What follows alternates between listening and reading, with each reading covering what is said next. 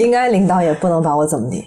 领导怎么会听这么无聊的节目呢？不，呸！我在说什么？这段剪掉。领导怎么会听这么洋气的节目呢？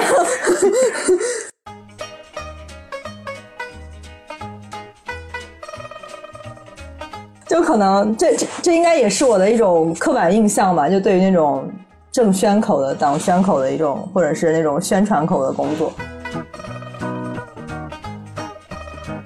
为什么燃料里会加牛肉？因为就没必要啊，就是明显就是是不是在胡编乱造？是不是又要骗我们国家的什么高新企业政策的津贴？但我发现大部分做科研的人都想，我要发什么文章？EISCI 影像因子是多少？今年有多少篇专利？能不能上职称？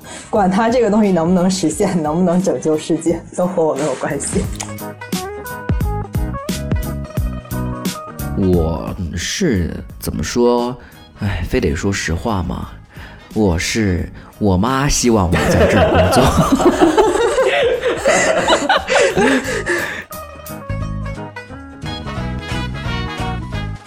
呃，接受行业的潜规则，我可以帮你介绍一下。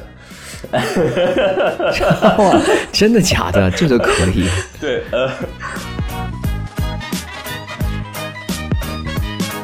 我又迷之自信，我觉得 我作为一个非常优秀的毕业生，怎么能找不到工作呢？果然是没有经过社会的毒打。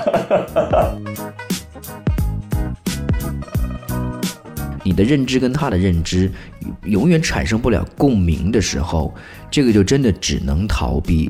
这个再往深了谈，就要谈到人性的这种哲学层面了。真的，这就是这就是文科生和和理科生的差别，就要开始讨论到人性的对问题了。然后为什么就是那些职场精英很厉害，能够八面玲珑，就是因为人家真的很厉害，见人说人话，见鬼说鬼话。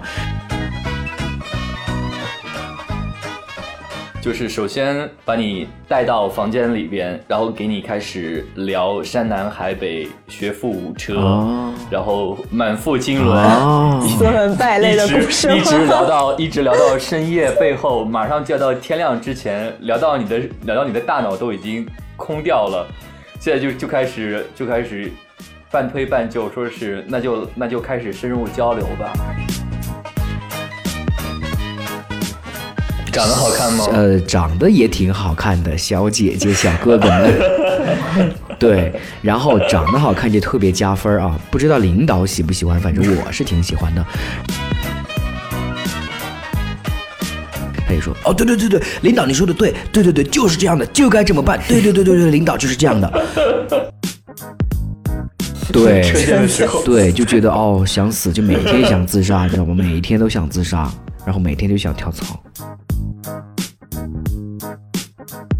那那这个社会就 PUA 我们所有人是吗？哦，呃，如果是这么说的话，那就要说到意识形态的问题了，那又扯远了。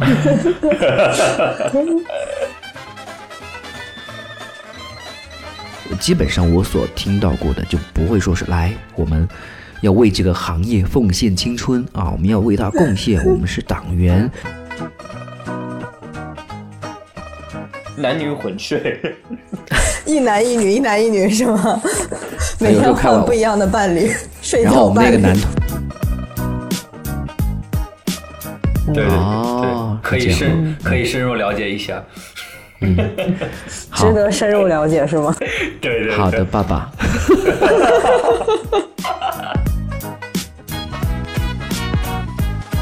哥们儿，如果对哥们儿如果长得好看的，也可以考虑一下。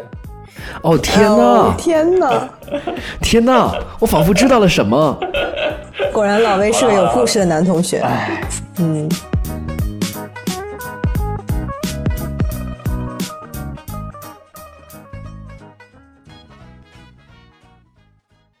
Starry, starry night, paint your palette blue and gray. Look out on a summer's day with eyes that see the darkness. 好，这里是陌生人旗下的播客节目，来都来了，也就是之前的听说这个系列的升级版，欢迎各位耳朵们的继续支持。我是文斯老威。那么来都来了是一个开放性的话题节目，我们也非常欢迎有故事的同学成为我们的嘉宾，和我们一起聊一聊你的故事。那么直接在我们的微信公众号留言或者联系小莫，陌生人的公众微信号 ID 是 M M O O F M，或者搜索陌生人。当你看到两个红色的小药丸的图标，点击关注即可成为我们的耳朵。陌生人的声是声音的声，不是生猴子的生哦。另外，你也可以关注小莫的个人微信号 i m o o f m。那么今天和老魏一起进行本期节目话题讨论的是我们的主播笑笑和小豪。那么两位分别和我们的耳朵们打一个招呼吧。Hello，大家晚上好，我是笑笑。Hello，大家好，我是瑞豪。好，OK。So 瑞豪，你觉得我们应该叫你是瑞豪还是叫叫小豪？呃，你自己是就小豪吧。好吧，好吧。那么今天既然是我们这个听说这个系列的一个升级版，呃，来都来了。我们今天主要聊的话题呢，其实不太好聊，是职场中隐秘的角落。那么我之所以我们其实之之前一直在聊这个话题，之所以不好聊，是因为呃，如果我们聊嗨的时候，可能会丢掉饭碗。所以我觉得之前我们和俊子在，就是俊子在这个在这个团里边这个吆喝的时候，也就只有我们三个人主动说我们可以做。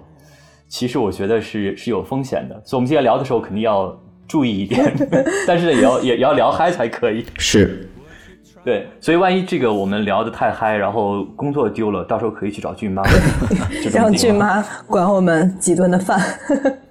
让俊妈给安排工作对是吗？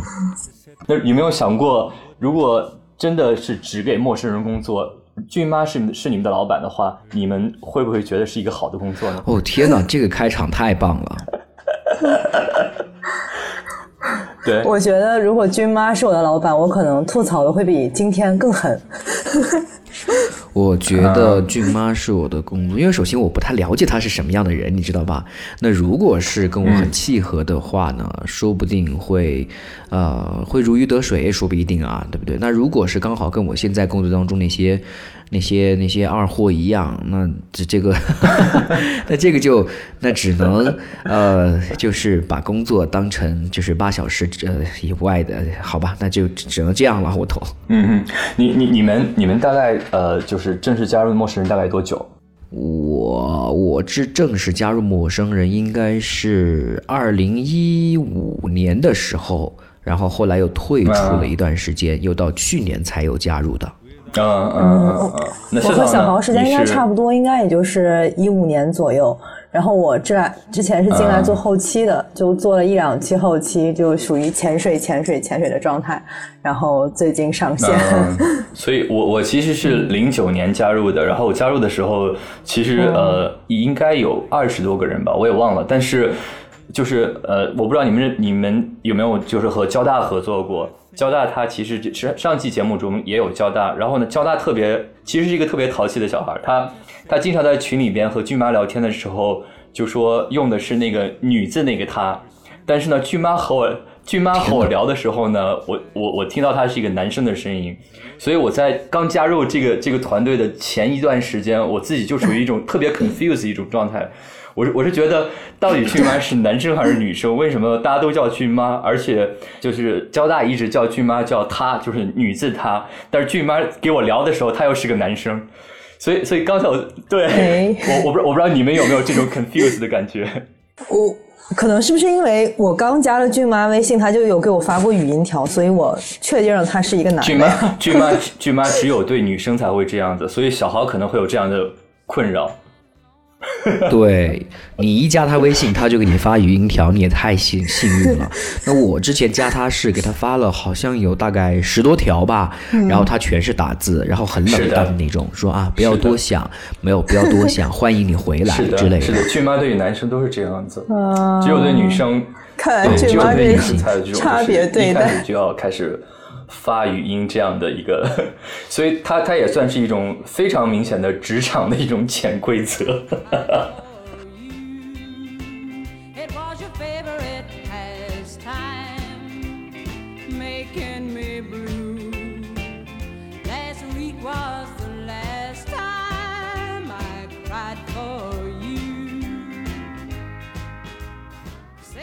对，所以我们之前在做这个，就是一开始来确定这个话题时候呢，其实觉得这个话题可能会比较难聊。呃，所以呃，加之我们相互交换了一下我们彼此这个就工作的性质啊之类的，呃，为了让这个工作，就是为了让这期节目可能更有趣一点，我们三个就是相互的以我们理解的对方的工作这种方式，呃，对对方的工作或者自己的工作吐槽一下，然后就通过这种吐槽方法可以分别介绍一下我们的工作。呃，如果你们觉得 OK 的话。呃，我们可以从，比如从笑笑开始，你来，女士优先。为什么这个时候就女士优先了？嗯，我觉得真正勇敢的人敢于向自己开刀。我就先说我每天工作可能会面临到的事情吧，就是比如说我们要查一个技术方案，它是以这个权利要求的形式体现的，然后他是这么说的。一种制备固体燃料的方法，它包括牛肉渣、废弃木料，然后还像这个牛肉渣可能来自于某某某工厂，还包括茶叶梗、菌菇丝，然后就要求得到一定的法律保护，希望授权，然后又说这样的燃料是能够。发出什么什么样的响声，然后能够有什么什么样的颜色，就可能我觉得很多人会对专利一听这两个字就会觉得是非常的高大上，然后它代表着一定的可成果含量和创新高度，并不是。但真正每天 对每天接触专利的人，就就是可能有有很有一定的时间都是在说这什么鬼，为什么还要来写？然后还还有还有一些人的工作是这样的，就是每天都在写写写，然后每天都要写的秃头写稿子，但这个稿子是被 A 领导改两遍，又被 B 领导改两遍，然后说不定就是来回改，最后又没有任何作用。就是真正做技术的人都要累得半死，但他们每天就坐在那里写写写。光动笔，光动嘴，好像整个这个国民经济的生产和他们也没有什么关系。这个说的是是是我们谁吗？这个说的是小豪吧？因为我觉得，就可能这这这应该也是我的一种刻板印象吧，就对于那种正宣口的、党宣口的一种，或者是那种宣传口的工作，对，就是这样的。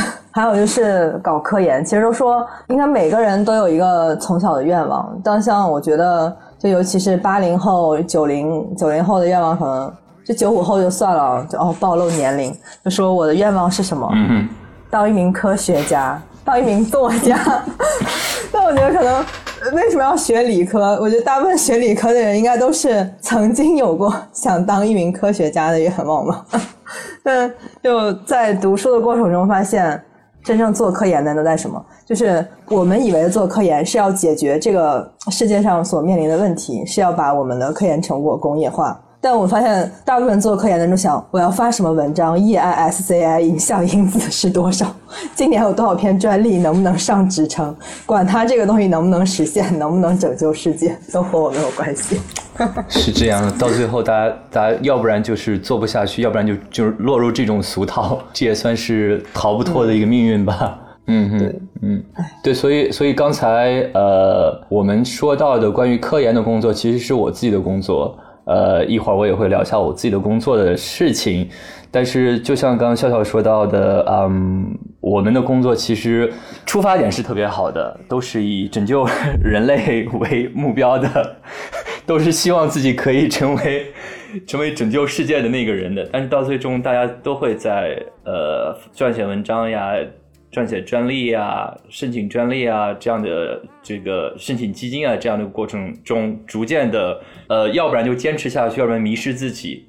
在所有的工作里面，其实我觉得专利是我最不喜欢的，就是因为，呃，你在写一个文章的时候，你还是比较有那种，就是你还是比较，因为我们我们把写文章当做一种讲故事的方式。那我我觉得，我觉得小豪在写宣传口的时候，可能。可能他的故事讲的不会那么那么那那么有特别多的情感，因为他的 他的这个红而专的这样东西写起来情感可能不会特别多，但也有可能会很多。小小豪是一个 是一个做什么事情都都特别有激情的人，但是但是，哎，你怎么知道？你怎么知道？通过你的声音吗？还是通过你的身体？通过我的是，这已经是一个潜规则的事情。对，通过了呃我们的我们的深入交流之后，我发现我发现小豪是一个对，即使是一个非常枯燥的一个红耳砖的东西写出来的东西，他也会写得非常有意思、有激情的人。但是对于我们来说，科研的文章相对来说写的是比较有意思，我们把它叫做一个讲故事。你是怎么把故事讲圆了，那你就是可以的。所以这一点上来说，对我来说，其实是我蛮喜欢的，就是呃，一个理科生，你可以去拿你的数据去写一个故事，也做一个文科生可以做的事情。但是呢，有数据的支持，所以呢，其实还是比较有意思的。但是等到你去写专利的时候就不一样了，你把你把你写好的文章拿的数据去写专利，然后这个审查局的人就回来就说这样不写不行。你要把它改成这样子，你不能说是呃用的是水，你必须要用呃 H O H two O，你不能说这是一个老鼠，你得说它是什么什么品系的什么什么 rodent 才可以。然后到最后你就觉得这还是我做的东西吗？但是你永远从专利那边拿到的，就是审查那边拿到的一些反馈意见，就是给你一个你应该用这个词，不要用那个词。你应该用这个这这个这个牛肉，不应该用那个牛肉，就是你你会觉得从科学上来说，这两个它应该是一样的。你我既然拿这个牛肉证明它是一个好的这样的一个一一个燃料，那我为什么就就还要一定要说牛牛肉 A、牛肉 B、牛肉 C、牛肉 D，你还要把整个都要罗列出来？这个是让我们非常抓狂的。所以我觉得一般能从这个红而专的。这样的一个话题里边写出来非常有激情的故事的人是非常不简单的，而从这种特别特别有意思的科研的工作的这样的故事里边，把它写成一个非常非常冗长而具体而细节的 这样的一个练完练满名词的这样枯燥而乏味的工作里边，还能坚持下去的人也是非常难得的。老威，老威，你确认你收到的是这个审查员的审查意见吗？你确定不是代理人瞎忽悠你吗？哦，难难道难道是我们被忽悠了吗？因为因为其实是这样的，其实就是我们在审查的过程中，呃，比如说它形式写成水、去离子水、蒸馏水，甚至是纯净水，我们都会认为是一样的，不会去挑这个刺儿。然后我们刚才说，其实我刚才主要吐槽的点在于，就是就是为什么燃料里会加牛肉？因为就没必要啊，就是明显就是是不是在胡编乱造？是不是又要骗我们国家的什么高新企业政策的津贴？有。就就哎，专利在中国真的有一点点变味了吧？嗯嗯嗯，其实呃，我个人对呃，我先说老魏吧，我觉得你的职业是一个 嗯，我我所理解的应该有很强大的知识储备，然后呢，因为呃要有很很高的这个这个学历吧，才可以从事科研工作。然后像我们很多小时候人说的，想成为科学家，我觉得你就是我眼中的科学家，对，真的。对。然后呃，我觉得你学历应该是博士后，对不对？呃，我我我的我的学历是博士，但是我的我的训练经历是博士后，对。天哪，太厉害了！然后，呃，我会觉得它是一个很严谨、很严谨的工作。然后我一看，我一想到你的工作，我会觉得像那个《X 战警》，还有那个，还有那个那个《生化危机》，你知道吗？奇异博士是吗？对，然后那种实验室白大褂，呃，然后那种人体试验，啊，还有那个漫威漫画里面那种，还有人体试验吗？一些实验室把人和蜥蜴的基因啊转化呀，然后就变异啊之类的 是可以。我觉得太厉害了，很厉害。因为我从小，我爸妈好像特别希望我从事这种这种高精尖的行业，但是我让他们失望了。然后我爸妈特别希望我成为医生，然后我就说啊，某某某谁家的孩子，你看现在收入多高啊，医学院怎么怎么样毕业的。然后我理科特别差，你知道吧？我是数学白痴。然后到现在，我就对工作岗位上的数字都是白痴，你知道吧？就就一个配方比，我都要记 n 次。然后，嗯。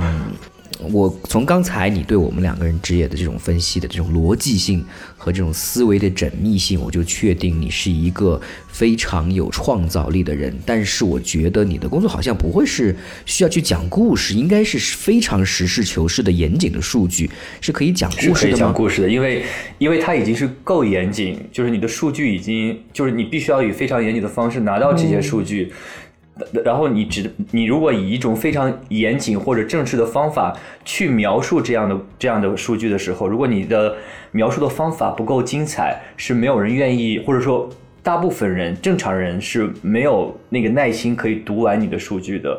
所以，我们不但要有非常严谨的做实验的能力，也要有非常非常严谨的哦产生这个数据的能力，同时还要有要有非常生动的描述自己的工作，让即使是一个不是我们这个领域的人，也可以拿到我们的这个数据和这个文章，也可以理解我们在做的什么样的事情。这个是逐渐才可以达达到的一个水平。就是在一开始的时候，我们只会做实验，到最后的时候，反正就是才可以讲故，人才就对了，就是人才就对了，真的 我们都是。就是文武双全，然后又可以呃做呃高高精尖，然后又可以把它讲的娓娓道动动，就是娓娓道来，又可以把它讲的动听感人，太厉害了。其其实我在想，就是理工科的这种文章的讲故事，是不是不同于文科的讲故事？它这个故事更是基于技术上的一种故事，就是这个技术的发展脉络呀，嗯，对，应该是这对对样理解。对对对，嗯其实就是就是有有这个故事的元素和这样的先后的顺序和它的逻辑在里边。当然不是很天马行空这样子和和文科的故事，但是但我还是觉得有有共通之处，就是你一定要写的引人入胜，要前后有逻辑，要要要前后有伏笔，或者说有前后有呼应，才可以才可以让别人有读的这个这个这个欲望吧。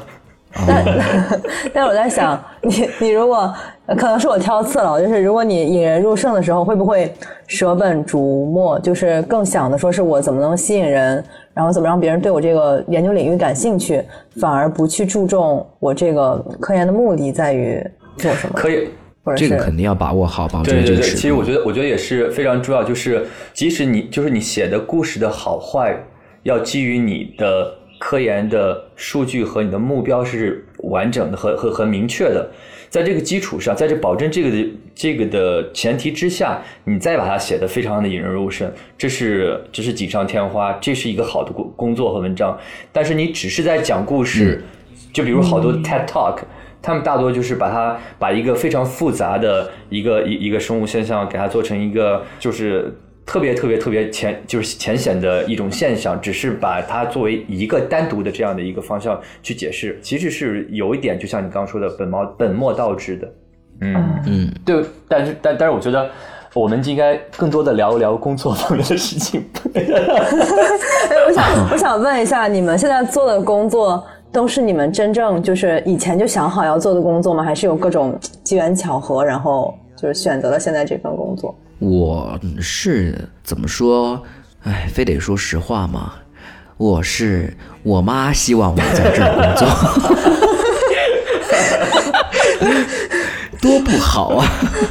然后我心里边有一个理想的圣地，但是碍于我得先活着，你知道吧？先苟且的活着，就在这儿勉强的，呃，被迫的扎下了根来了。所以，所以你妈让你来工作，那你你自己的理想是什么呀？我其实是特别想做传媒，还有电视，还有这种呃戏剧方面的文化的这方面，因为我学的就啊是这个。你你自己的是做做广播传媒吗？还是做什么？对我我呃我就特别想，比如说像那个呃新媒体公司啊，还有这个呃一些呃娱乐公司和一些电台、电视台这些，我都特别想去做这些个没问题工作，或者是社这个问题，会新闻。只要你只要你已经做好准备，呃，接受行业的潜规则，我可以帮你介绍一下。哇，真的假的？这个可以。对，呃，所以，所以你是涉猎特别广，不仅是在科研 科研行业，然后这这这个哦，对，因为你是前辈，然后嗯有这个知识面又广，人脉也广，还在国外待过，多好，人才。呃，这这是是可以考虑一下，不过先得过这个潜规则这一关，你你可以再考虑一下。哦，所以尺度尺度是有多大？想知道一下娱。乐圈的尺度可能是我们普通人想象不到的。私聊，私聊，私聊。对，话话说回来，就是工作方面的事情啊、呃我我其实和我其实和小浩稍微不同的是，我其实，在初初三开始我就知道我喜欢的是生物，从高中开始。我我就知道哦。我喜欢的是和再生，就是器官再生相关的，所以我我大学呃就是选专业的时候选的就是呃生物相关的，然后我选那个学校呢，是因为我那个学校有就是有一个教授，他是做出来国内第一个克隆绵羊的。所以我是希望去他的实验室去做我毕业毕业设计，或者说去他的实验室做研究生。后来呃，对，后来就是呃，经过不懈的多年的努力，我在当时只有大概两个学生可以去去到那个实验室做毕设，然后我到那个实验室做了毕设，然后通过在那个实验室做了毕设以后，去认识了我在北京的就就是个硕士和博士的导师，然后呢，就就一直都是在做我现在做的这个方向和相关的工作的，就是从所以你是非常非常幸对，运，我觉得从？工作的这个角度上来说的话，我是我是就是完全是非常幸运的，就是它特别符合对符合我的方向，符合我感兴趣的方向，同时也符合我自己的呃工作的形式和性质，还有相处的人都是比较符合的。难怪我听你聊天怎么这么通透呢？原来你人生没有经历过这种 被堵的环节是。就是没有经受过社会的毒打。对没有被堵过就是别人家的孩子。对啊，对啊，就是我想的，然后以后就真的成为了我的，这样知道很少的这样的，非常少。在这点上来说，我我是比较运气好的。那笑笑你自己呢？嗯，其实我觉得我在中学和高中的时候，可能和老魏想的一样，因为我也学理科的嘛。然后我发现我非常喜欢化学，但是然后、哦对，就是我化学成绩也很好，然后就基基本到高考可能也一直是差不多，就是接近满分这个样子。然后我又，然后天！呐，然后我就是就是在选专业的时候，可能很多女孩子都说我要学经济，我要学语言，我要学管理，但是我说我不，我要学工科，我要学。因为我觉得纯理论研究的话，没有办法在工业上做应用，所以我觉得我一定要去做一个有用的东西，我一定要去学化学的工科，叫化化工，化学工程与工艺。对 但是但是大家都知道嘛，就是每次一到选专业的时候，就会上热搜，彩化环生四大天坑啊。对 今今天我们有两个坑是吗？老魏是生物还是医学啊？生物生物嘛。对我们俩都是坑里的。哦，对对，我们都是坑里人。多好啊！但我上了多多有知识含量啊！对对对，我上了大学就就后悔了其实还算也比较顺吧。对，但但是我做毕设的时候，我发现我后悔了。就我从从大二开始进实验室，然后一直跟着我们就是当时一个比较年轻的老师做，就是做创新创业的项目。然后就一直做做做，就是大二大三时候，那时候是靠靠热情，就就觉得特别有意思，因为那个时候是不求结果的，就是我无论这个能不能立项，能不能发文章都无所谓，就是我是因为喜欢，所以我在做。但等到大四的时候，一定要做出来一个比较好的毕业设计，而且那个时候可能实验室环境也有关吧，就嗯博士师姐、硕士师姐、师师兄师姐他们都很忙。就然后大家都可能会争着去做实验，然后或者是抢一些仪器啊，然后整个氛围可能也不是很好。然后那个时候老师又怀孕回家回家了，然后就整个实验室有点宕机的状态。然后就会发现，其实作为女孩子，我觉得一般还是都比较爱美的吧。然后那个化学实验室的这个环境真的是，无论是气味还是这个整洁程度，一言难尽，就折腾了。大四那个时候，因为我保研了嘛，就是可能就很早就进入实验室开始做毕设了，然后其实也会涉及到一些问题，就是老师为了更多的利用学生这劳动力，会分派一些并不是属于你毕设内的工作，因为会发现其实科研这事儿没有我想的那么开心，可能我还没去读研究生，我就已经有点儿觉得，我就开始怀疑自己的选择。对对，其实其实我觉其实我觉得就是非常明显的，就是在国内的研究生相对来说杂事比较多，基本上你一般课题也要做得很好，呃，报账也要报得非常好，专利也能要写得出来，然后活动也可以做，酒也可以喝，呃，然后呃，总总之就是万能的。对对对，所以呢，所以你就所以就是所以就是后来嗯因为、因为这个实验室的经历，所以你最终决定呃不再在实验室里边工作了吗？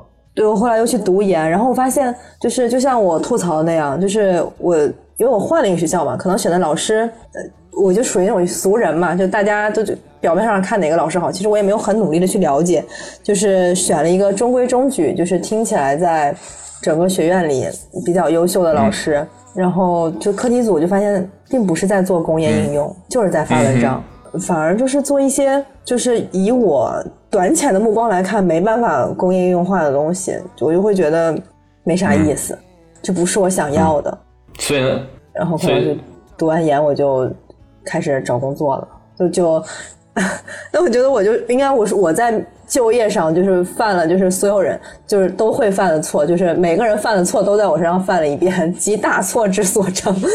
比如说，比如说，就比如大家可能会纠结，就是我毕业工作去北上广深还是回老家？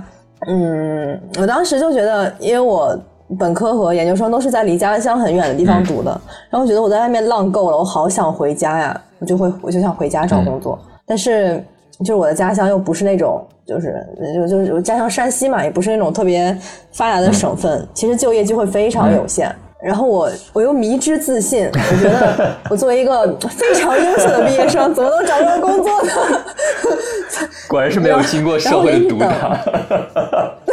然后就是山西的工作都是六月底才放出来的，就是我毕业了之后，我都拿到毕业证了，然后才开始找工作，哇，就没有没有几乎没有参加过面试，就等等着回家找工作，发现晚了，根本没有我想要的工作。对对对，然后我就在家凑凑合合干了一年，然后觉得就觉得嗯，我还年轻，我不能这个样子，我得跳脱出来。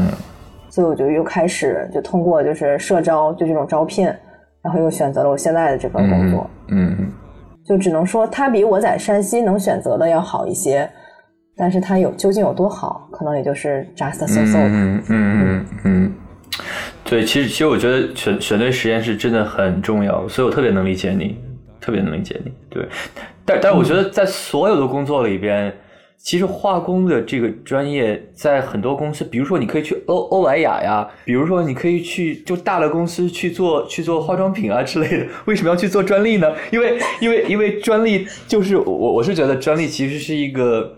是一个，当当然，我觉得是，如果你是一个很精细的人，做专利就是非常 precise 的人，那你做做专利可能做起来就会就会还好。但是我我是觉得是挺痛苦的一件事情。我是觉得，在我所有的工作的这样的一个选择里边，专利是我绝对不会选择作为我的职业的。所以我知道你是做专利的之后，为什么专利不也挺好的吗？异常的枯燥。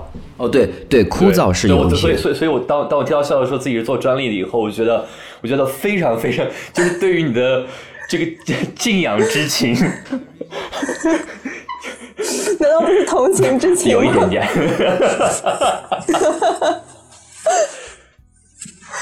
对，那是不是会起呃经常呃涉及到一些那种侵权的案子呢？他这这是普通人想象中的，但实际上像老魏说的，我们真的很枯燥，就每天这个是本申请，然后这个是对比文件，我们要去一一条一条的去比对它这个技术方案的这种。就是有哪些区别？这个区别到底能不能构成就是实质上的那种？就比如说它能够为它带来对对创新的这个区别，就不断的去对比，然后就是非非就是其实非常咬文嚼字吧。虽然它不是那种啊一定要每个字都对上，但它真的需要你非常的仔细。是需要去检索很多资料进行核对，对吧？对对，然后就让我想起了大学在图书馆的时候去检索索引的一些关键词，然后论文的时候要查那种重重复率，对对不对？要，查重，对。如果专利审查是只能查重就好了是吧那不就机器审查就完了是吗？我就每天去了一开机，然后到点儿关机。就太轻松了，对吧？对你最你最起码要知道为什么要在燃料里边加牛肉，你得你得给他一个非常完美的反驳的这样的一个 一个原因才可以。我要拿证据说话，这个证据真的是无从查找。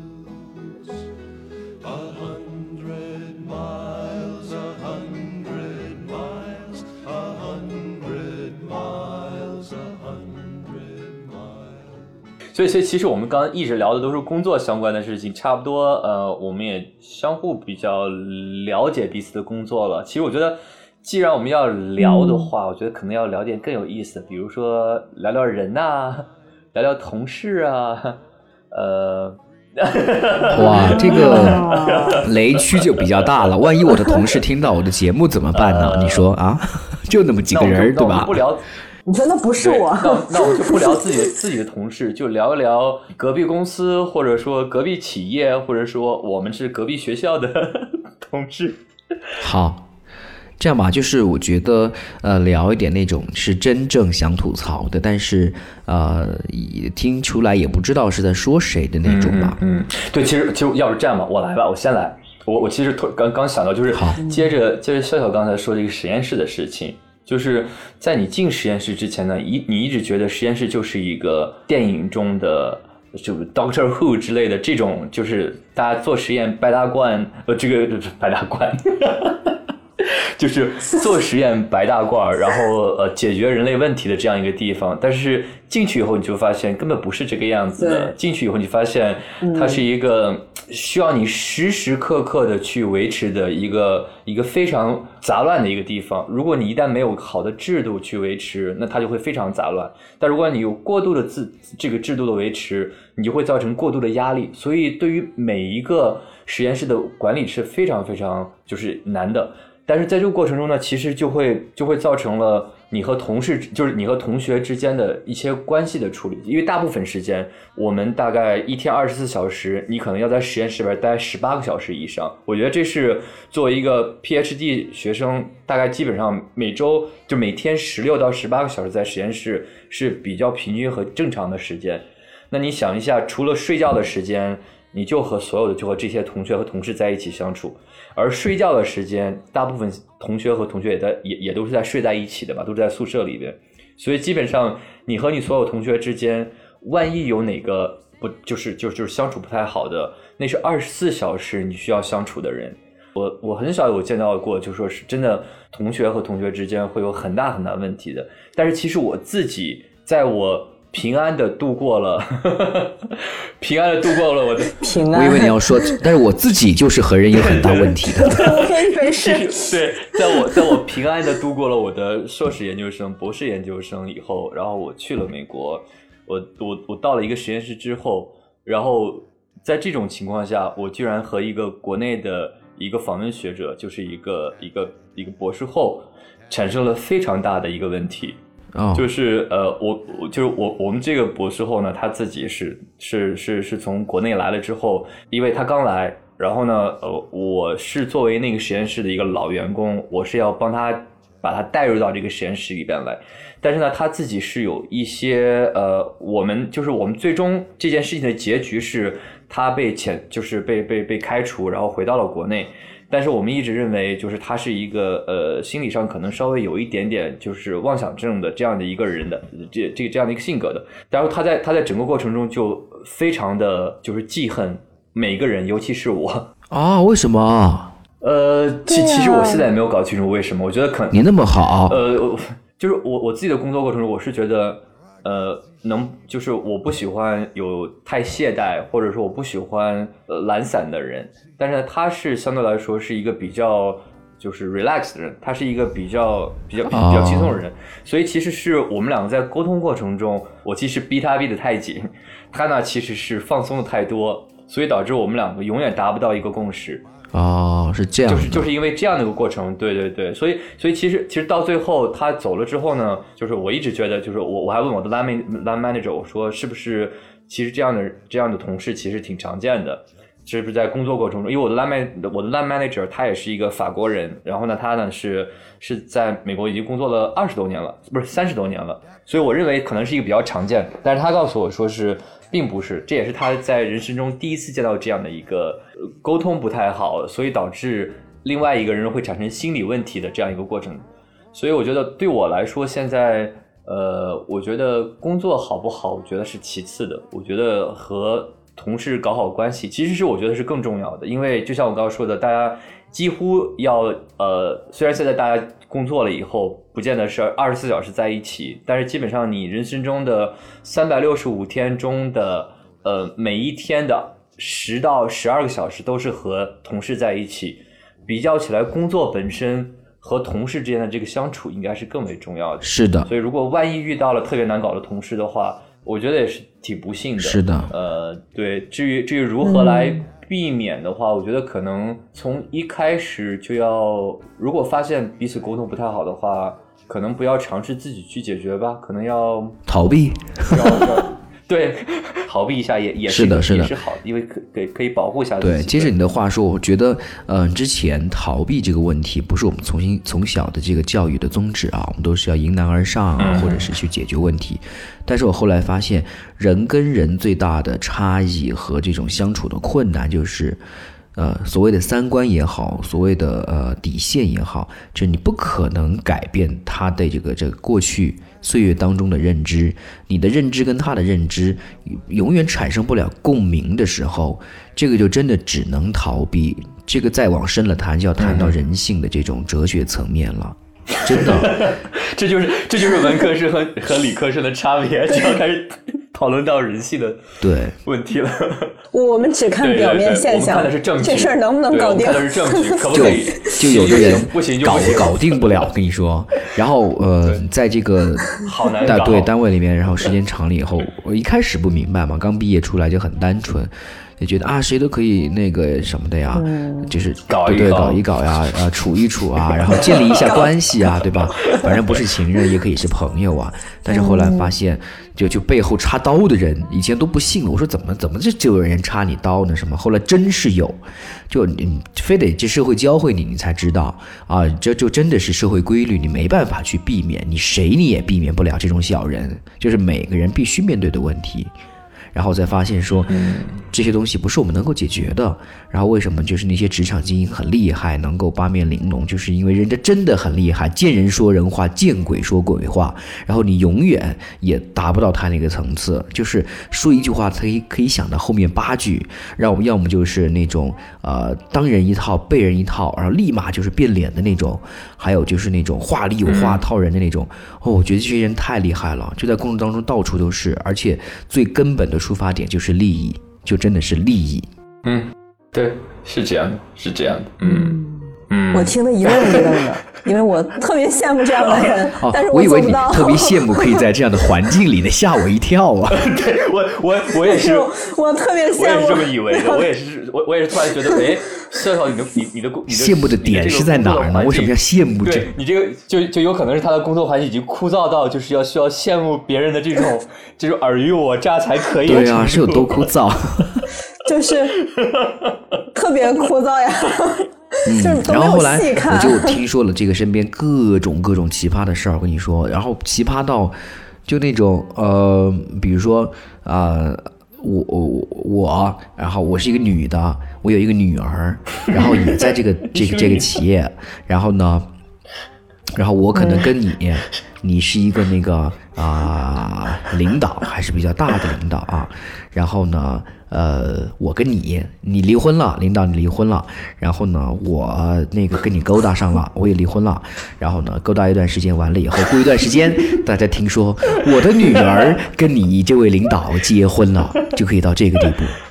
哦，好棒哦！对啊 简就可以直就是一一部狗血剧对，然后啊！完了，我的女儿跟你 结婚了，然后生了两个孩子，你说叫我是叫后妈呢，是叫外婆呢，是叫什么呀？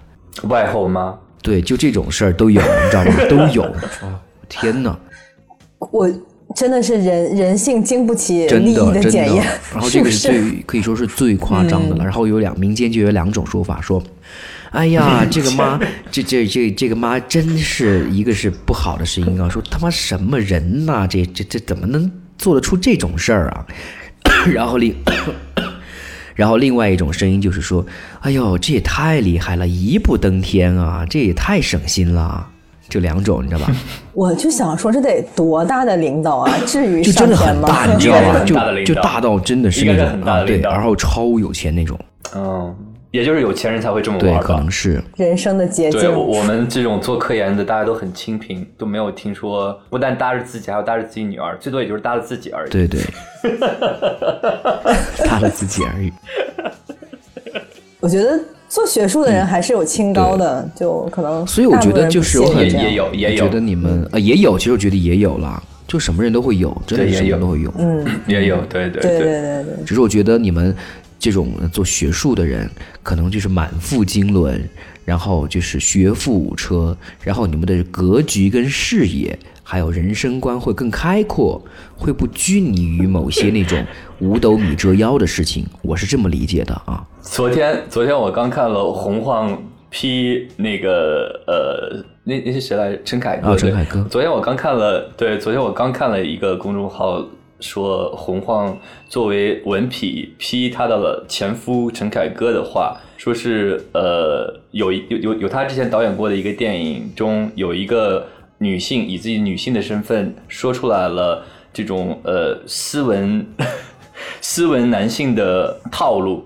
就是首先把你带到房间里边，然后给你开始聊山南海北、学富五车，哦。然后满腹经纶，哦。斯文败类的故事一直一直聊到一直聊到深夜背后，马上就要到天亮之前，聊到你的聊到你的大脑都已经空掉了，现在就就开始就开始半推半就，说是那就那就开始深入交流吧。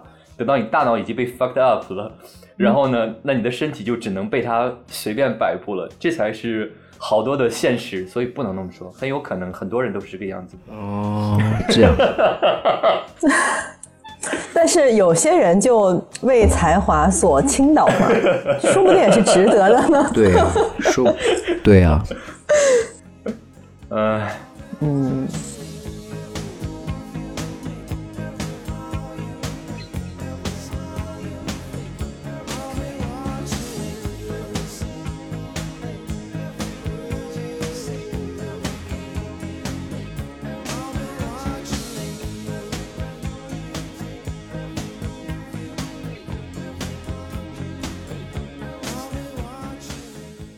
在这在聊这个话题的时候，我特别就一开始我就给俊妈说，俊妈聊这个话题的时候，她说是我们就这个话题原来叫什么？你你应该听说过吧？它原来这个话题叫做职场内的啪啪啪。哦，听过啊听过，这这这，嗯对对就是这对对对个啪啪啪是什么意思？就只有俊妈知道。然后呢，我就说职场内的啪啪啪，如果说说是开始聊职场 PUA 的话，那可能我们聊起来到最后。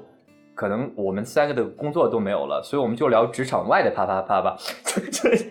但对，但是但是后来后来我们这个话题还是定成了呃职场内的隐秘的小角落，所以我们觉得，与其聊一些让我们掉脑袋的话题，不如聊一聊我们工作中有哪些同事是我们比较喜欢的，就是呃这样子，我觉得你要知道哪些人是要需要去避免的，我们已经知道了。那有哪些人是我们都认为是讨人真正喜欢的一个好的嗯同，事？这个好聊。你们自己有这样的标准吗？对，这个真我我有我有彩虹屁就可以了。首先我是这样的啊，以前我就发现怎么跟谁都有矛盾，后来发现哎，怎么跟谁都处那么好，我就特别两个极端，你知道吗？然后我后来发现是我自己的方法论有问题，然后我就带 所以，所以，哦嗯所以最喜欢的同事是你自己吗？没有没有，然后后来之前我觉得啊不对，人家其实对我也挺好的，但是我总得耍小性子，你知道吧？就男生耍小性，这个小 男生都要耍小性子，然后以前我们办公室的小姐姐就说：“你要不要那么傲娇？我们叫你公主吧。”然后我就说：“嗯，那就好吧。”然后他们就叫我公主，然后就有的时候就叫我公主，然后嗯就耍小性子。后来发现不对，那可能就是要包容一些啊。然后后来我老婆也提醒我，就说：“啊、有些东西呢你要去包容，有的东西呢人家明明就是在怼你了，你又不能装作视而不见。”那所以现在我就遇到了一些同事是什么呢？就是他们首先自己的业务很精，然后呢，呃，思路很清晰，然后会跟你长得好看吗？呃，长得也挺好看的小姐姐、小哥哥们，对，然后长得好看就特别加分儿啊！不知道领导喜不喜欢，反正我是挺喜欢的。然后呢，就会嗯，就是以前不是经常避讳说在办公室交朋友嘛，然后我觉得这个也、也是辩证的看吧，对，得朋友也分就是很多层次的，对吧？比如说像发小啊，比如说像是交心的呀，比如说像那个呃生意朋友啊，比如说可以就是帮你渡过难关的朋友，这些都可以算作朋友。比如说可以借钱给你的朋友啊，对不对？分很多种。我觉得办公室的和呃职场中的，我特别喜欢那种，就是一是业务非常精，二是脑回路特别清晰，然然后是三是人。起码不说特别善良，起码他对你是没有恶意。然后呢，第四就是不会溜须拍马。然后第五呢，就是可以跟你产生共情和共鸣能力，我觉得这个很重要。然后就是因为办公室你不可能，因为我们在呃国企里面，就是可能没那么严肃，会有一些宣传口的事儿啊，或者是呃企业新闻的事儿，还有一些啊、乱七八糟的企业里面规章制度的事儿。那么生活当中可能有的时候也就贯穿其中了。而周末约过约过电影啊，然后约个约个逛街啊，约个吃饭啊，都可以是办公室的朋友一块儿弄的事情。以前我我没敢想，你知道吧？以前我都觉得啊、不行，太险恶了。后来发现，哎，是有这样的人的。所以我喜欢的啊、工作当中的人的呃人的特征呢，就是包括刚才说的这以上几点。嗯，总结完毕。嗯嗯我印象最深刻的就是什么不会溜须拍马的人，对这就是我最喜欢的对，以前。我就看到那种身边，哎呀，我天哪，那个比如说领导说啊、这个这个怎么样啊？他立马就当着我们可能旁边有七八个人，他就说哦，对对对对，领导你说的对，对对对，就是这样的，就该这么办，对对对对对，领导就是这样的。然后我就互相看了一下，然后大家就没什么。过了一段时间，好几年以后，你知道吧？整个就是单位里面对他这个人的那种风评提起来，就没有人就是不吐唾沫的。就到这份儿上，我跟你说，嗯然后后来结果呢，这个人混得也非常惨，也非常惨啊。所以真正圆滑、真正世故的人，然后他是会不露痕迹的，就是说的那些话，让每个人的听着都很舒服。然后呢，可能那那些工作不会让你觉得啊、对任何一个人产生阻力，这个才是真正的高明吧？我觉得这个很需要段位的。嗯，做好自己的事情，不要挡住别人的路，这是最好的同事。对，就是这样的。对，嗯，但是像我们工作就工作环境真的非常的轻松有爱。就我刚入职的时候，我都分不清那是我同事还是我同学。嗯，真的，我觉得这应该是世上少有的工作氛围，嗯，所以所以天哪，这么好因为！我们之所以肯定确实完全没有任何的利益。所以你肯定没有想过跳槽啊之类的，像像小小小，像小豪肯定肯定是跳不了槽，他因为他已经在体制内了。但是你又在这种特别轻，就是就是要在这种特别轻松、这种愉悦的环境里边，肯定也不会想到跳跳槽这种事情了。那不一定啊，他还枯燥呀。啊，对，枯燥是。作为作为一个年轻人，怎么能嗯一直在这个枯燥的里面 无法如鱼得水？我不能，可能我还是无法长久的忍受。我觉得每一份工作，大家都会有很多次跳槽的冲动，但是理智冷静下来，也就现在的工作也未尝不是最好前不是那的选择个。啊呃统计上面有说你对这份工作那个跳槽的频率是多少吗？嗯我特别想呃一天，我特别想填一天八次。你知道吧？就不是五天一次，或者是每月三次那种，一天得有八次，你知道吗？就之前啦，之前啦，后来来到这个新的岗位和新的环境之后，慢慢适应了，就发现自己还是很如鱼得水的，嗯，还是很好的。对，你是说在车间的时候？对 车间的时候，对，就觉得哦想死，就每天想自杀，你知道吗？每一天都想自杀，然后每天就想跳槽。嗯嗯，对对，其实其实我觉得最最终也是因为你跳到宣传口之后，可以叫宣传口吧？对叫宣传口之后，其其实对对，其其实是和你自己的兴趣爱好是非常非常相融的，所以就还好。对，然后以前在市场口的时候也干了一两年嘛，就是跟人打交道会多一些。你知道，在以前在一线的时候，全是跟设备，就是跟那种设备，然后设置参数，然后然后扫地，然后就是扫灰，然后那种擦灰，你知道吧？就是跟那种，就觉得要疯了，然后还要动不动是吗？对，然后动不动来两个装逼的领导对着你啊，一对那种挤眉弄眼啊、装腔作势的，然后我现在见到那些领导，我就我就我就我就我就觉得哦，什么傻逼啊，你知道吗？就脸脸上还要说啊，领导是背地里面就绝对不会不会再把这个人放在心中有一寸的位置，就根本不会去为他啊，就说这是个傻逼。还有以前车间里面的那些啊最最最小的芝麻粒儿大的领导啊，比如说有来参观了，然后我们刚参加工作的时候呢，就在外面就觉得还挺新鲜的啊，然后那个就看一眼，或者是在我的岗位上就是稍微朝领导的方向望了一眼，他就说。别看了，进去躲着吧。我说我他妈是缺个胳膊是少条腿儿啊！这车间里面没工人，你领来不出来对你领导来参观什么呢？没工人，这车间不没法转了吗？你让我去躲着，那是什么个鸡巴意思呢？啊！哎，这这让我想到，就是我们当时，因为因为我们在入职就是正式上岗之前是有半年的脱产培训的，因为其实中国没有这种就是就是专利相关的这种专业嘛，哦是吗？对对对，就是其实我们只有那个专业的背景，就是就是专业背景，但是没有任何就是专利法和这种知识产权的相关知识背景是要培训的。然后我们就其实我们局长就是他经常可能出现在新闻里，然后出现在就是官方的就是官网里。但但是我们没有看到过局长。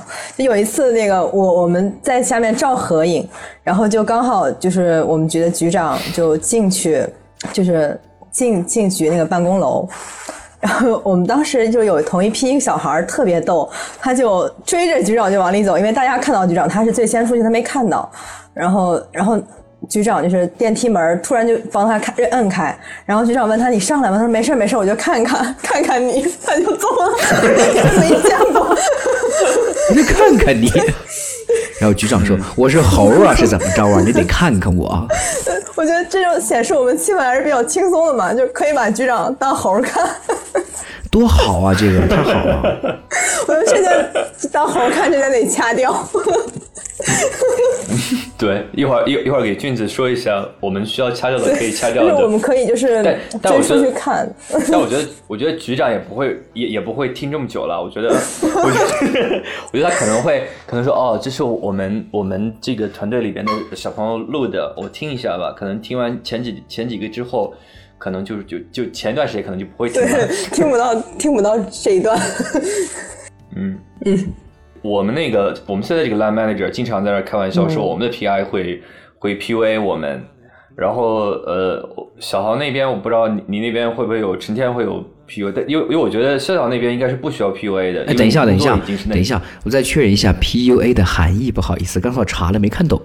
它它的全称应该叫呃什么 art 来着？Personal pick pick 应该是 pick up。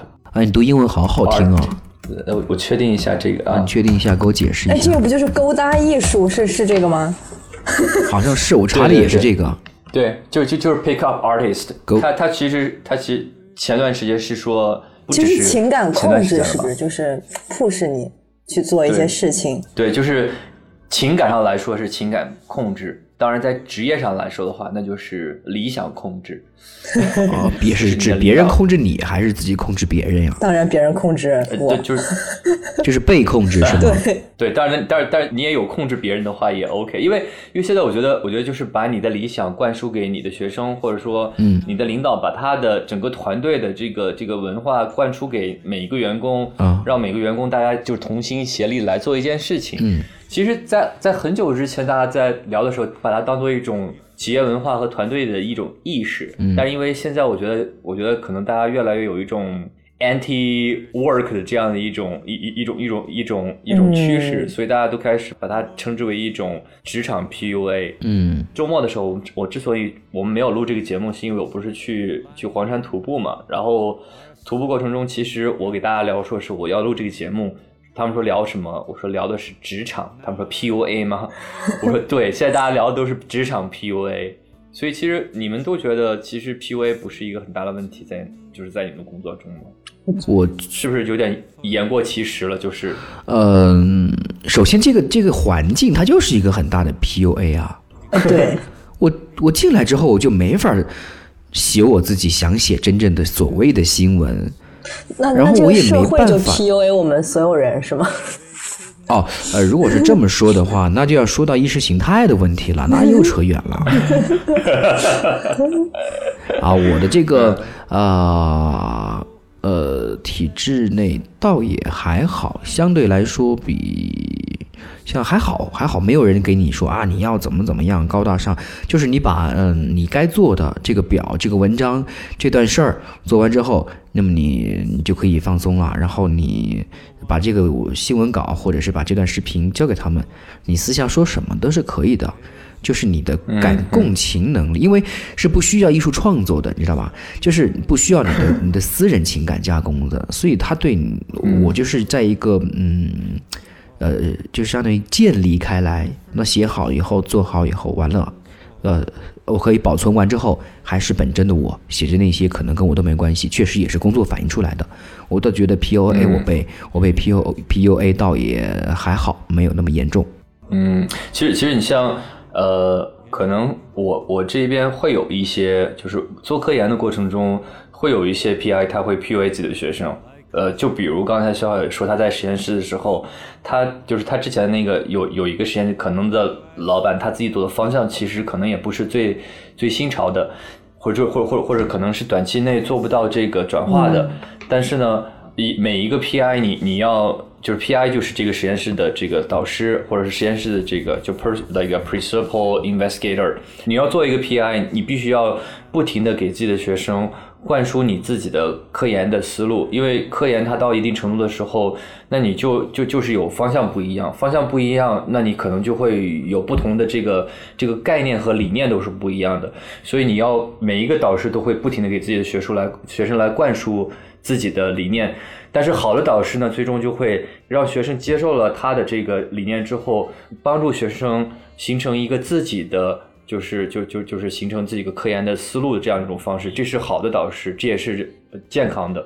但是不好的导师就是唯我独尊，就是岳不群就应该是除了我 华山的，就是除了华山派的剑可以练以外，其他都不能练。哎，这个我真的遇到过哎，就是这个我这么一听我就明白了。嗯，我室友他们、他们那个当时导师是院士，都这样，就是因为那个院士年纪也大了，可能七十岁以上了，可能他他们用他们课题组来话说，真是。哎，可能有点糊涂了，所以真的就是唯我独尊，不允许任何人在组会上说不。哦，这个我我知道，以前大上大学有这样的老师。所以，所以其实其实你们的工作中其实是很少有这种，就是说必须要这种做，不能有第二个声音这种事情。而且你必须要，你必须要按照我的想法去想你这个事情。我说那个东西，我我说我说星期六必须来上班，星期六就是工作的时间。但是你你星期六就必须来工作，因为你是你是这个集体的一部分。呃，虽然国家没有这么规定，你们还会来做这种事情，你们不会遇到吗？我这边没有，因为一个专利在实质审查的过程中是否授权，就是审查员一个人说了算。好牛啊！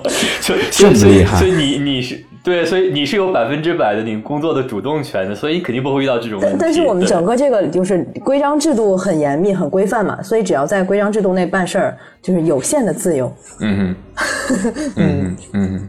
相对来说，我这边真的是宽松很多哎，就很多、很多，嗯，呃，工人，我就问他各种问题。有一次聊天聊一半天，就是想稍微有一点点那种共情能力的时候，共情话题的时候，他就说我不知道，我只知道每个月十号发钱，我只知道这一点，别的别跟我说。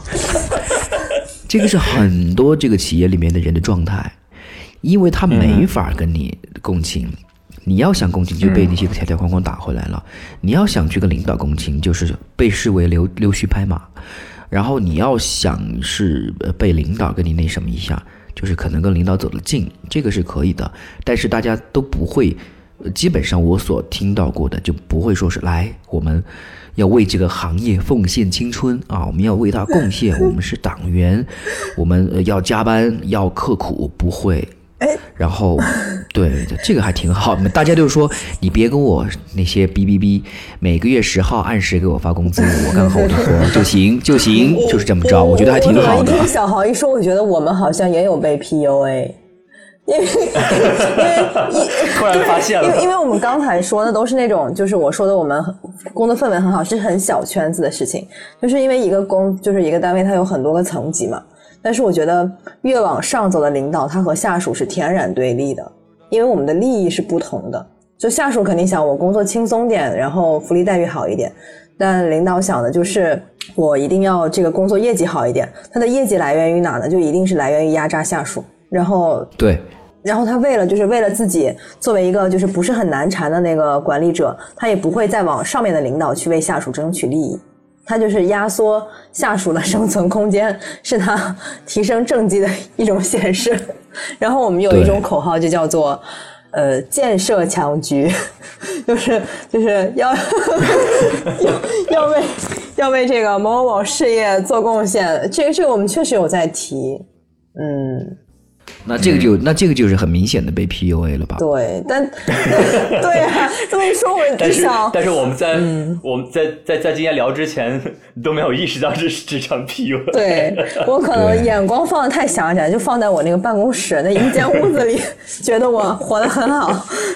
嗯，对，然后嗯，我就感觉我还蛮幸运的，这一点没有被那个，都是我自发的说我要干嘛嘛嘛，我要干什么什么什么然后我有能力去干，对，然后我不想干的，当然我不想干的也也可能要干，但是情感 PUA 我还好啦，这一点很幸运。嗯嗯嗯.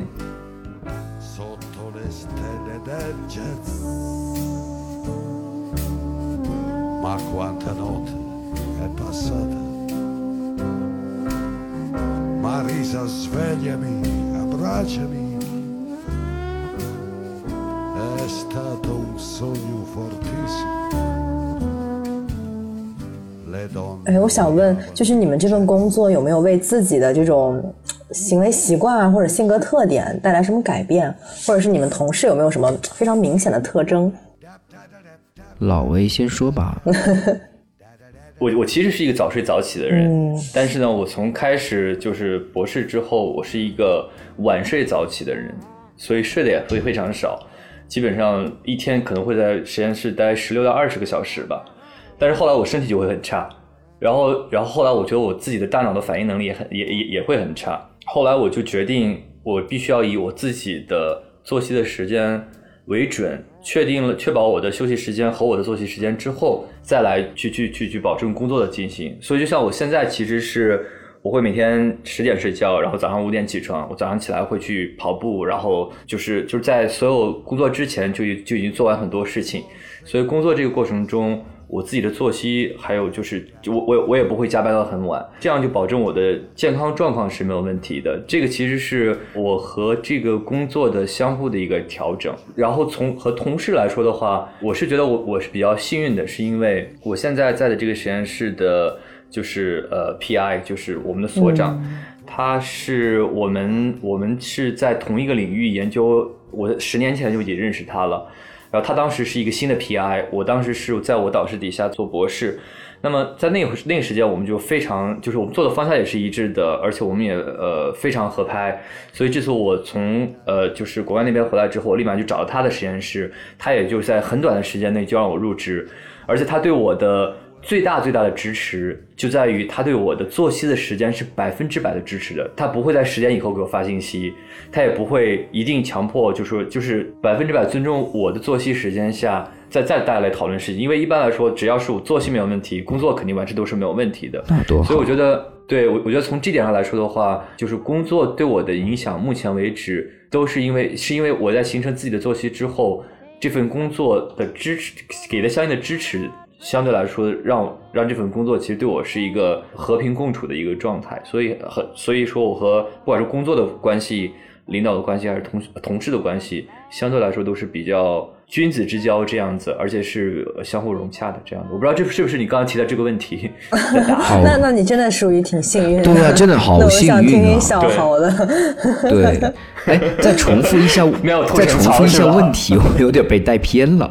就是我就是特特别想 想说，就是是大家大家就是这份工作给自己带来了一些改变嘛，就无论是行为习惯呀、或者是哪些特质啊，或者自己的同事有什么特质，就工作对自己的烙印，我感觉。呃，首先工作一开始的时候，然后我是遇到很多很多困难，我就发现，嗯，在我自己的个人性格当中，来面对我，让我更加清晰了，让我的人生来面对我不喜欢的事情是一种什么样的痛苦的状态。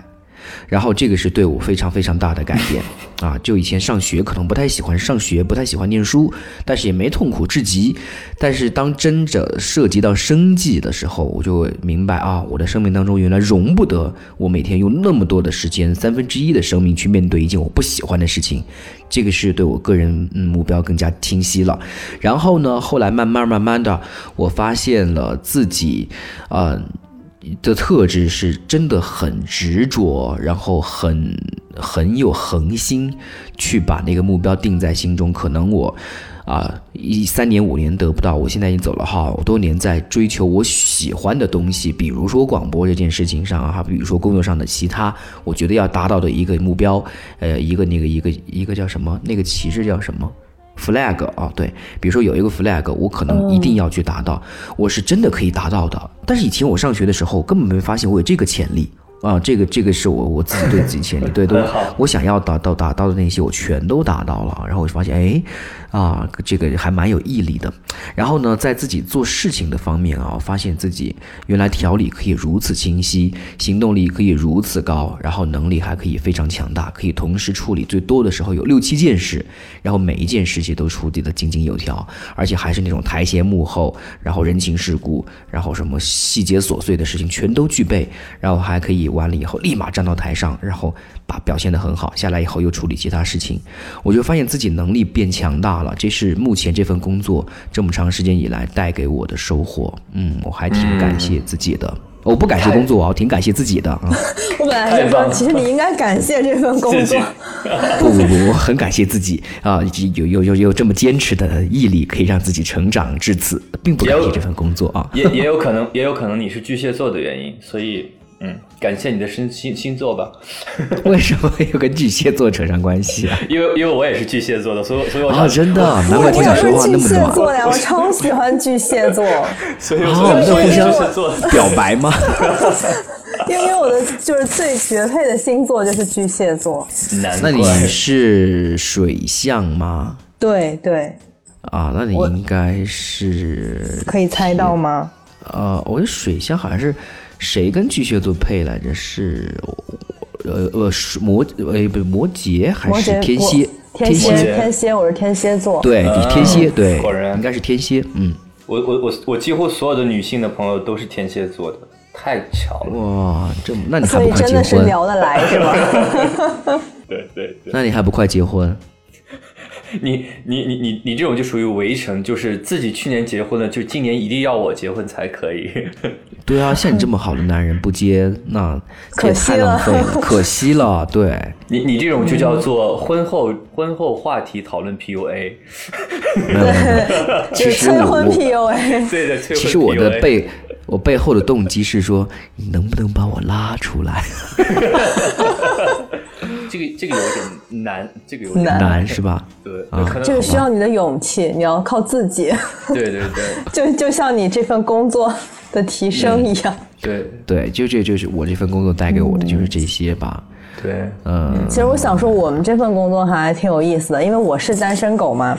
然后我的同事每次 每次都跟我聊天的时候就说：“哎，我跟你说啊。”你千万不要找和你工作一样的人作为男朋友，因为因为这份工作会让人变得非常的锱铢必较。就是我们的工作是挑错嘛，所以就是习惯性的挑错。然后然后如果回了家面对这两个人，就两个人互相挑错挑错挑错，这是那别过了这日子，天天吵架吧。对对对对，但但虽然他们这么说，我发现其实，在工作中接触到的他们还是。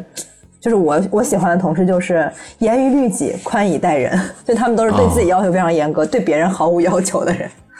嗯，对。但可能他们回去，因为可能他们对回去对自己的爱人比较挑剔，所以他觉得两个人互相挑剔的话就过不下去。工作还是会给人带来烙印的。嗯，是。对对对，是的。嗯。就比如说我的那些工作做完之后，我就必须得到一个回复，或者是必须有一个结果。然后就导致之前我在处对象的时候，我就在这个聊天的时候，我就老是呃给出一个反馈，就特别希望他给我一个反应，不管是你是嗯也好，还是嗯嗯好，就纯或是怎么样也好。如果他不吭声，我觉得事事有回应。对，就 对，就是对，就是这么这么轴。然后后来发现说，领导的要求吗？我觉得小豪是不是当惯了领导？我不是领导，我要是领导我就不会说话这么随意了，应该会很谨慎的。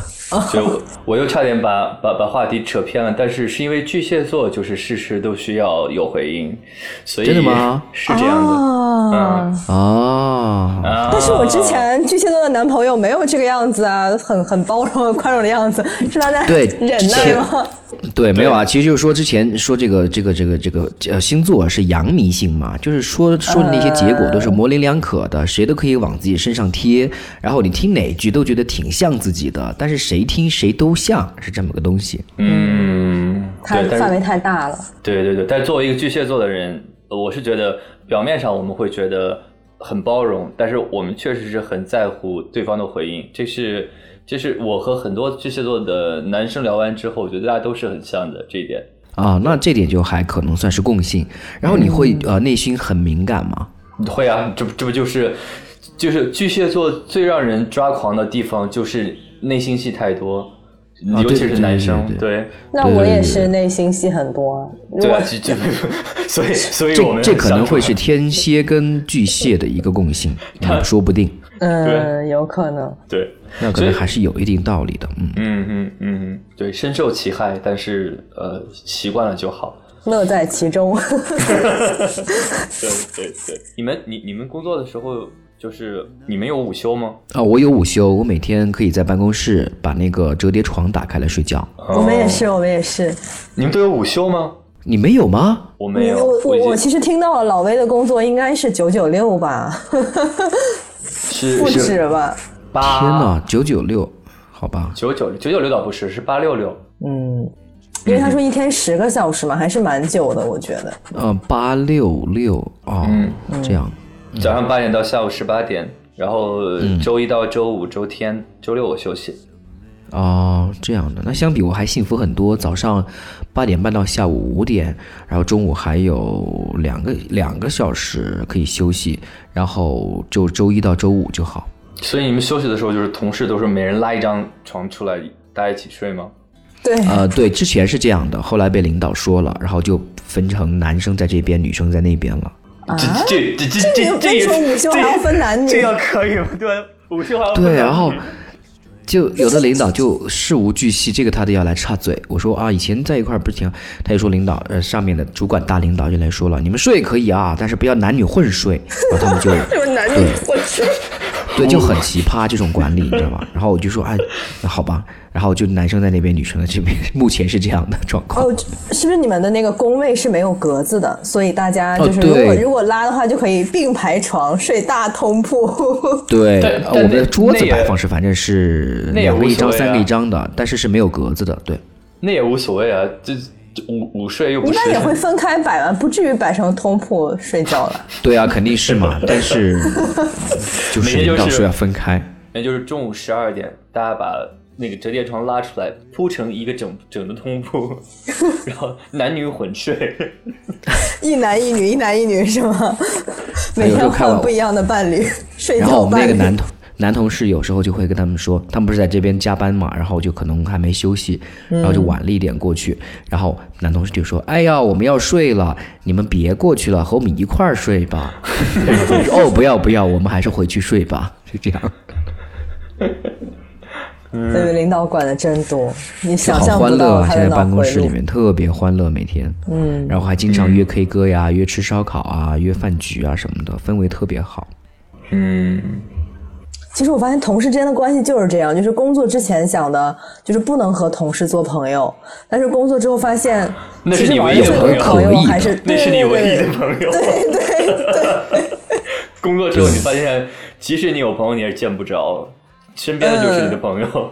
嗯，对啊，哎，你知道，就是就是我们我们这边，我我不知道，就是上海这边，其实每一个地方都有阿姨，就是阿姨就是一个特别厉害的一个角色，就是呃，她可以打扫卫生，她可以，就是因为我们我们是在医医院工作嘛，所以所以有时候、有时候那个就是阿姨其实就相当于是万金油一样，她知道这个医院的每一个角落的东西，每一个角落的这个这个这个这个这个从从哪儿可以走啊，或者怎么样，反正就是就是万事通。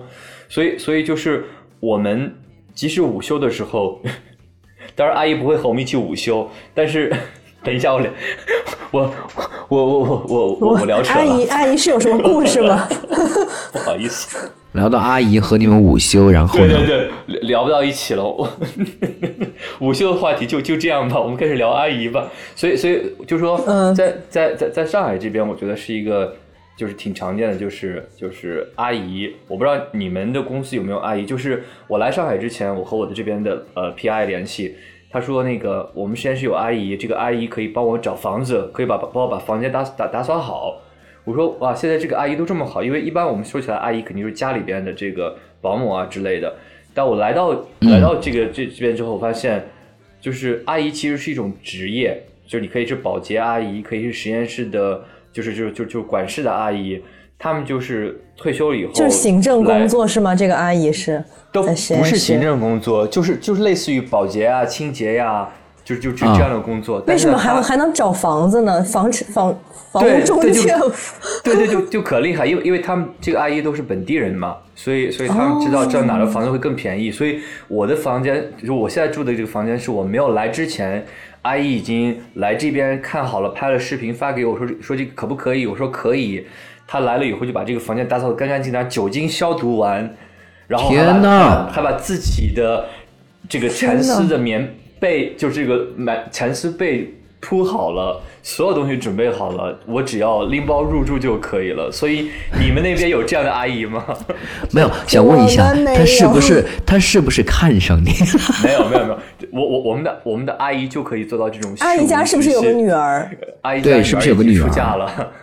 阿姨家女儿已经出嫁了。啊，真好啊！上海的阿姨这么好吗？我一直觉得上海人很排外的呀。对，就说就说，我觉得是就是因因为因为我自己觉得是因为上海人是比较富足的，然后他们退休之后之后自己工资也也也也退休工资也比较好，他们身体也特别好，嗯所以他们需要一个就是。就是一个接触社会的这样一个一个一个环境，所以你、哦你可以你可以你可以就他们就是每个月拿的工资也很低，但是他们每个人都很开心，然后对人那这样很好啊。对这，这个这个我觉得就是以前是我我没有在任何地方看到的。这个就是真正的和谐社会啊。呃，你们那边有吗？我们不配。我我们这边我们不配，其实 我们不配，我觉得我们不配。这让我想到，就是在一线城市有这么一群人，就是他们工作很普通，但是每天就开着豪车，收着房租，工作就是随便玩玩。对对对对 对，拆。迁户，就因为我我我们有一类工作就叫就是叫辅助工，它是没有正式的编制这样的。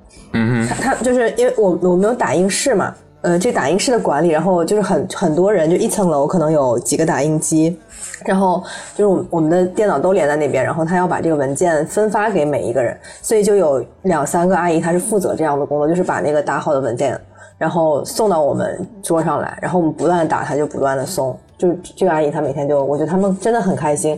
我的理想就是和他们换一下工作，每天我也可以多走走路，认识更多的人，知道每一个人叫什么，坐在哪里。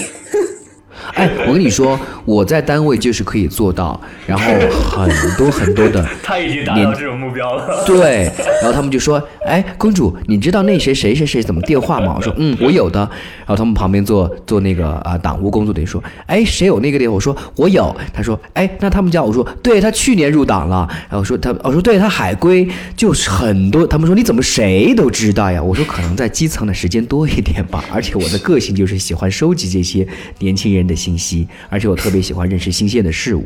就很多人，然后我们单位的朋呃以前同事就说。这厂里的年轻人没你不认识的吧？我说对，而且每家的祖宗十八代我都能扒出来。哇，那应该很善于聊天吧？就是对真的是很善于。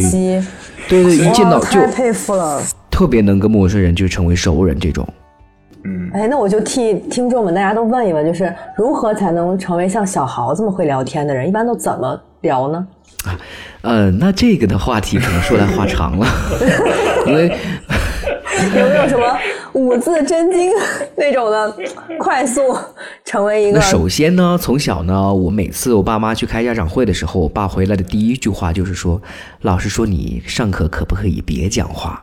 就是从小就是个话痨，你知道吗？小学这样说，初中这样，高中还是这样。然后呢，然后我就考到了这个学啊、语言类、电视类、传媒类的这个学院里面呢，就学到了这个，然后就学习跟镜头打交道，怎么样用镜头语言和自己的有声语言去讲故事、去讲新闻。好了，那完全就打开一扇天窗了。然后我自己呢就观摩一些节目呀，就认识一些同学呀，然后再看一些，比如说蔡康永的说话之道啊，然后就去学习去模仿。那时间一长，我的性格再加上性格使然呢，就成为了今天这样一个局面。哦，对，还有最重要的是一点是这个好奇心，就是我对好多事情特别好奇，我也不知道是为什么，就是天然的那种好奇心，就特别好奇，就真的是想知道。到今天为止还是这样，嗯，然后这促使我可以认识很多新鲜的事物，记住很多新鲜的东西，然后了解很多。可能是我小时候被我爸妈管得比较严，就让我好好学习，好好学习，什么都不用管，但是我做不到，然后但是什么也没有知道，然后后来我就发现这个世界好奇妙呀，然后错过了那个窗口期，后来就后面的窗口期就一直延伸，一直延伸，没有关上了。哇，嗯，所以我觉得会聊天应该是一一些些天赋，再加上后天不断的训练吧。它其实还是有习行为习惯的养成这种。对对对，嗯，对，我觉得我我我觉得你现在状态就是有有有两个就是特别好的有两个特别好的极端。第一个呢，就是就是刚才呃肖小还没有进来的时候，我我就给小豪我在猜小豪的年纪，我觉得他应该是九八年的，或者是九五年的，因为他那种好奇心是是一个可能八零对对后不不会再有的这样一种好奇心，嗯就是就他那就是就当当然也会有，但是不至于他那种那么那么 high 的 level。对我一直以为小豪是我弟弟，难道不是吗？他他猜猜我的年纪。对，猜猜，你可以猜猜他的年纪。那刚才老威那么一说，我就能猜他应该是八零后了，那就不是我弟弟了。对对对，你是九零后对吧？嗯，不能问女，不能问女孩子的性那个那个啊、好的，这么没有礼好，你貌们 这么没有礼貌。跳开这个话题，继续聊。就是就小豪，你是完全不需要我们这边的保洁阿姨的，你的性格是完全和我们保洁阿姨的性格是一模一样对的。，对对对对对，真的是这样，行走的保洁真阿姨，的是。对，所以所以那就不是不是万不是不对，是不用，不必，因为我自己就是，对吧？对，完全不必。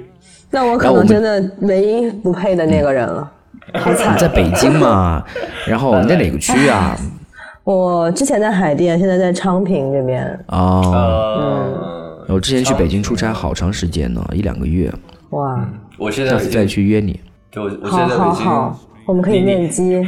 你你现在你现在已经没有出差的机会了，你你你许诺这样一个空头的这样的一个一个约会，小奥昨晚有小奥昨真没有许晚告诉对小奥昨天晚告诉我说，他们换了领导之后，这种这种出差的机会就被就就被砍掉了，对，全部被砍掉了。近期内他应该是不会有出差的机会了。反正我，哎，我我也挺惨的。我们这工作性质基本不存在出差，啊，肯定专利这个嘛，肯定不存在嘛。嗯，就老老实实拧螺丝就好了。嗯，然后之前我那个出差多到就是，嗯、今天飞是呃上海，然后完了布完展之后，明天就得飞杭州，然后呃布完以后，后天就得飞回昆明来，就赶成这样，一天一地儿。然后上海就完全待到那种说啊，早上布完展了，下午我去个那个，我去个那个叫哪儿啊？那个市中心叫什么什么街来着？就南是京路什么？呃，陆家嘴。哦，就是陆陆家嘴买个东西，然后立马就得回酒店了，就天黑了，跟朋友吃个饭，然后第二天又得飞，就这样。上海我也待了一天，就待了一天。对，嗯嗯，我觉得长期出差的工作还是一般人难以接受吧。反正我一一出差就会内分泌失调，然后整个人精可是神我又想说句状态都不好。真心话了，我好喜喜，他我好喜欢出差对 对我特别喜欢出差，你怎么知道？你你不会你不会失眠吗？就比如说认床啊，哦，会会，但是我好，我我特觉得好新鲜，每天换着地，就是今天在深圳，明天在杭州，后天在上海，然后现在在北京，你知道吧？这种太爽了，感觉。之前我走过这样的，每天就是三地儿的换，我觉得好兴奋，好开心啊。然后，但是就是会累，是会很累。你知道每次你说这个好兴奋、好开心的时候，我就我都特别想笑。为什么？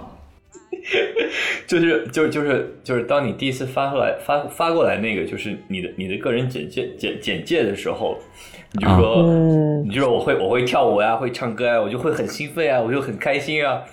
对我，觉得啊，就老雷发出了慈父般的笑容。对对对，太了解我了。为什么什什么？那就是你你你会觉得很很很灵活，还是说很不靠谱呢？嗯对对，很很很很灵动。呃，就是很有活力，是是很羡慕的一种状态，就感觉精力满满的。对对可以深可以深入了解一下。嗯 值得深入了解是吗？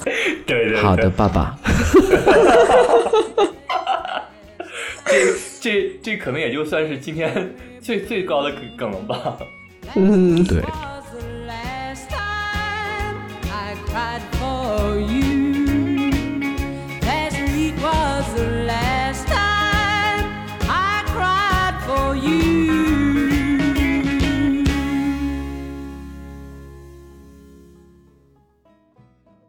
那呃，我们其实呃，该吐槽的也差不多吐槽了一点点，然后彩虹屁也吹了好多，嗯，嗯，然后要不然我们就洗洗睡了。对对对，可以进入下一趴了。我们还有什么没说？清楚的吗？我们再捋一捋。嗯，我们可以下次挑一个。呃，就是就是就就是更好聊，不会丢饭碗的一个一个一个话题，一起再来聊。好呀安好呀全的话题，比如呃我我我特别想听，就是小豪的相亲故事。哦，不要不要不要！哎，对这个我可以说好久的，我跟你说，这个好好笑的，特别好笑，太好了，嗯，特别好笑，我跟你说。所以所以所以所以你老婆现在不在不在身边，可以随便乱聊的吗？对，可是我怕如果没被剪掉，节目出来的话，我就得藏着这一期节目，你知道吗？啊，那好可惜啊！你你一一会儿一会儿把你老婆的那个 微信加一下，到时候我我私信给她。你发给她，对吧？那老魏，你现在是单身还是说呃准备结婚呢？单身，那么好的人竟然可以单身，天哪！对呀、嗯，声音又我好，我我赶身高又好，紧扒一扒单位又我上海有，没有什么闺蜜啥的。对对对对对，你你们简直就是就是这个 我上海的全是哥们儿，没有闺蜜。我好像也是。你老魏对性别有要求吗？有点闺蜜这种吗？哥们儿，如果对哥们儿如果长得好看的，也可以考虑一下。哦天哦哪，天哪！天哪！我仿佛知道了什么。果然老魏是个有故事的男同学。嗯，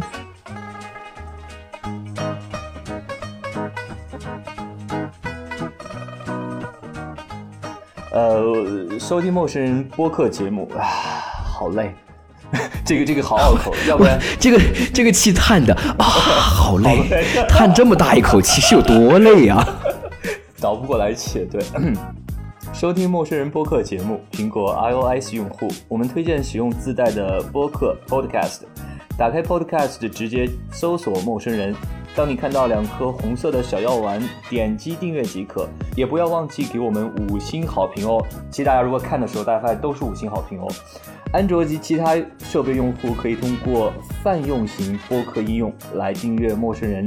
具体方式可以关注陌生人微信公众号 M M O O F M，回复数字三了解更多信息。喜马拉雅 FM、网易云音乐等平台同步更新。今天是由老威、小豪还有笑笑为大家带来的职场中的隐秘的小角落，不知道我们聊的够不够隐秘。